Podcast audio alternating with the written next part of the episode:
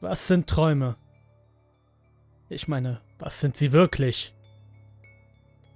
Sind sie Bruchstücke von Erinnerungen, die ohne Plan oder Zweck zusammengewürfelt wurden?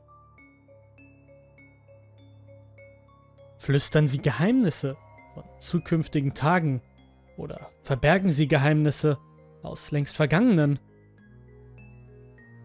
Vielleicht wird unsere Seele jede Nacht aus unserem Körper ausgestoßen, hinaus in die Leere und reist in wundersame Länder und über die Grenzen unserer physischen Form hinaus. Ist es möglich, dass unsere Träume mehr sind als bloßer Unsinn, sondern Vorahnungen von Abenteuern, die wir vielleicht noch nicht erlebt haben? Ehrlich gesagt, habe ich keine Antwort für dich. Aber wenn ich darf, würde ich gerne mit dir teilen, was ich weiß. Sag mir, hast du jemals einen Traum gehabt, den du so real empfunden hast, dass sich dein waches und reales Leben weit entfernt und langweilig anfühlt? Hast du jemals einen Traum geträumt, der dir Einblicke in dein volles Potenzial gibt? Kennst du einen Traum, der dich jeden Morgen beim Aufwachen mit so viel Kummer erfüllt, dass du dir mit aller Kraft wünschst, dass sich deine Augen für ein brandneues Leben öffnen doch es kommt nie. Mit jeder aufgehenden Sonne ist das eine Last, die ich trage. Doch diese Traurigkeit verzerrt mich nicht, denn ich weiß, dass meine Träume so viel mehr sind als einfache Wünsche und Wunschdenken. Sie sind viel mehr, als du dir möglicherweise vorstellen kannst. Denn siehst du, meine Träume bereiten mich auf große Dinge vor, die kommen werden. Ich weiß, dass das die Wahrheit ist. Nein, mit den Augen zu rollen beleidigt mich nicht. Du bist nicht der Erste, dem ich das zu sagen versuche. Du bist nicht der Erste, der sich über meine Worte lustig gemacht hat. Die meisten lachen einfach aus Belustigung und andere tun so, als ob sie Mitleid mit mir hätten Wahrlich, in ihren Augen würde sich nur ein benachteiligtes Kind so einen Unsinn in den Kopf setzen. Sie sind diejenigen, die zu bemitleiden sind. Denn sie sind nur in der Lage, ein Land der Fantasie zu sehen. Ein Märchen, das im Kopf eines Kindes entstanden ist. Sie sind sich ihrer selbst so sicher, dass ein Waisenkind das als Säugling nie eine Umarmung einer Mutter oder die Führung eines Vaters erfahren hat, seinen Kopf hochhalten kann. Auch würden sie nicht in Betracht ziehen, dass ein solcher Weiser seinen Erfolg nur mit der Entschlossenheit seines Herzens und der Kraft seiner Hände verdient.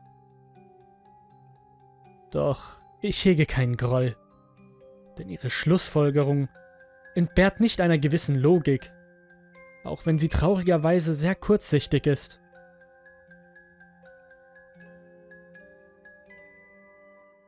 Das wird sich nun alles ändern, denn morgen ist der Tag, an dem sich alles offenbaren wird.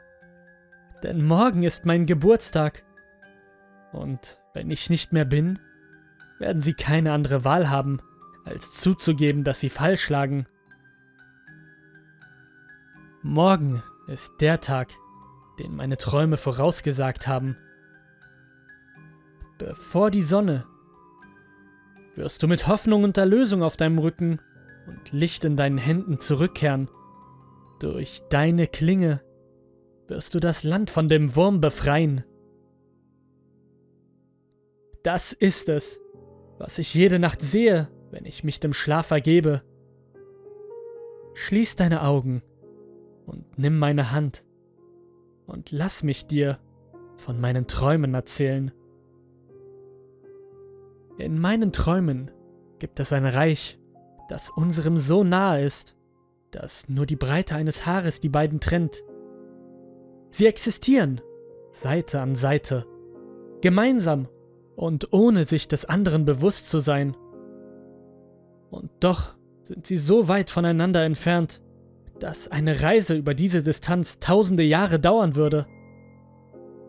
Es ist ein mittelalterliches Reich, in dem Wissenschaft und Magie als geliebte Freunde nebeneinander leben.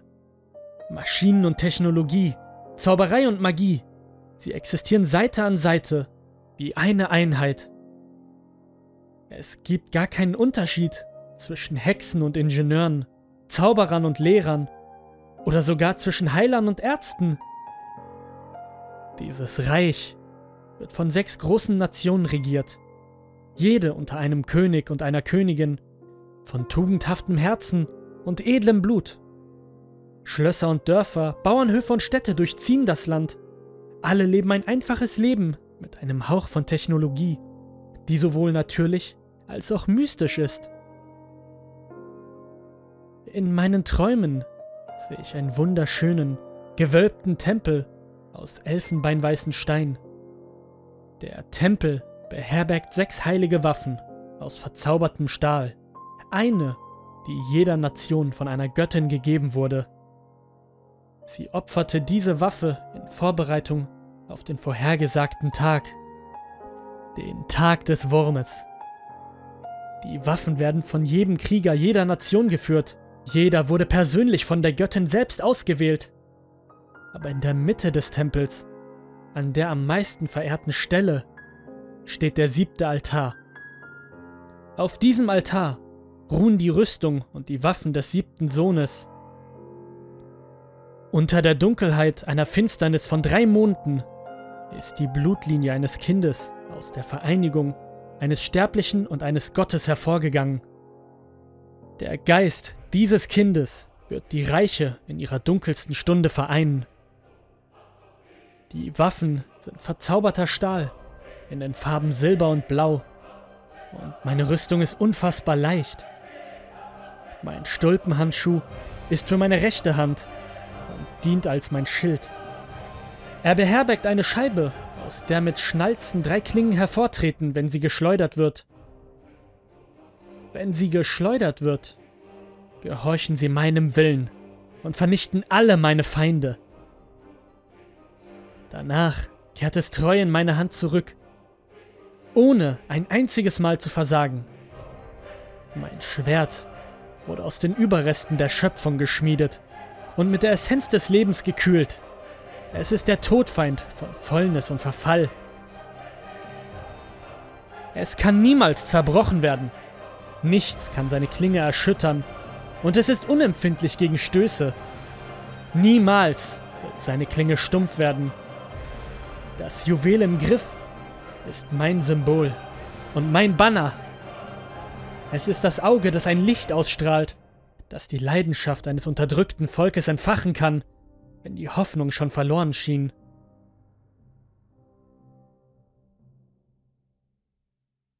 In meinen Träumen sehe ich einen Tag, an dem schwarzer Regen vom Himmel fällt.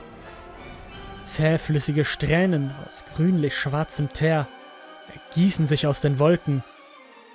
Alles, was es berührt, beginnt sofort zu verrotten und zu rosten. Die Ankunft des Wurmes wird mit einem Donnerschlag angekündigt, als seine Festung durch die Wolken bricht. Sie durchdringt das Land wie ein Dolch, der beim Aufprall ins Fleisch gestochen wird. Die Burg des Wurmes ist eine zerklüftete und spitze kristalline Zitadelle mit bauchigen, blasenartigen Kuppeln darauf. Dies ist der Thron, von dem aus der Wurm erobert und herrschen wird. Der Verfall breitet sich in der dunklen Festung in Form von schwarzem Schimmel und sich windenden Massen von Tentakeln und Ranken aus und lässt alles verrotten, was er berührt. Alles, bis auf eines. Die Toten. Jedes Kriegsherr braucht seine Untertanen. Die Toten werden absorbiert und als Gefäße genutzt, in denen die Verwesung des Wurmes Gestalt annimmt. Sie sind die Augen, der Fuß und die eiserne Faust des Wurmes. Der Wurm füllt seine Reihen mit dem verstorbenen und erschlagenen Fleisch der umliegenden Dörfer, mit einem gefräßigen Appetit. Die Blasen aus den Mauern seiner Festung werden dann freigesetzt und seine Armee aus verwesenden und geistlosen Drohnen trägt die stinkende, faulende Masse in das Herzen aller sechs Nationen. Sie wird sich in den Boden pflanzen und zur Erweiterung des Geistes und des Willens des Wurmes werden. Von hier aus wird der Krieg gegen jeden Mann, jede Frau und jedes Kind führen. Er wird mit den verwesenden Gesichtern ihrer Nachbarn, Freunde, Brüdern und Schwestern kämpfen.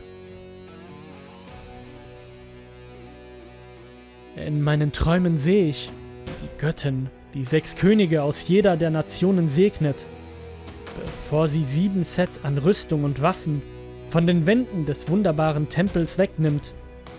Sie versteckt die Gegenstände an einem Ort weit weg von der Reichweite des Wurmes, wo sie warten werden, bis sie von dem Kind, dessen Ankunft vorhergesagt wurde, eingefordert werden.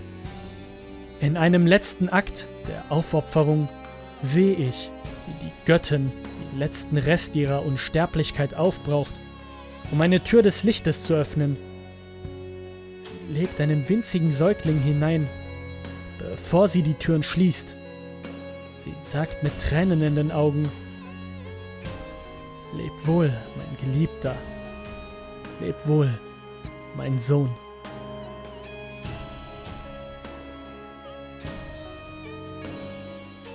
Es ist nun 20 Minuten vor Mitternacht, der Tag meines 15. Geburtstags. Ich sitze auf dem Holzboden und zittere neben dem beheizten Ofen. Ich zittere nicht vor Kälte, sondern vor einer herzzerreißenden Angst. Aber täusche dich nicht. Denk nicht einen Moment lang, dass ich aus Angst vor dem Unbekannten oder vor den Dingen, die kommen werden, zittere. Ich habe keine Angst davor, gegen eine groteske Armee aus tausenden verrottenden Leichen zu marschieren. Ich fürchte mich nicht vor der Gewalt, der ich begegnen werde, oder vor den vielen Schlachten, die ich schlagen werde. Ich habe keine Angst. Nein, nichts von all dem macht mir Angst. Ich will das Leben so sehr. Willst du wissen, was mir wirklich Angst macht? Was mich mit so viel Schrecken und Furcht erfüllt hat? Was mir am meisten Angst macht, ist dies. Ich habe solche Angst, dass der morgige Tag, wenn er endlich da ist, wie jeder andere gewöhnliche Tag kommen gehen wird.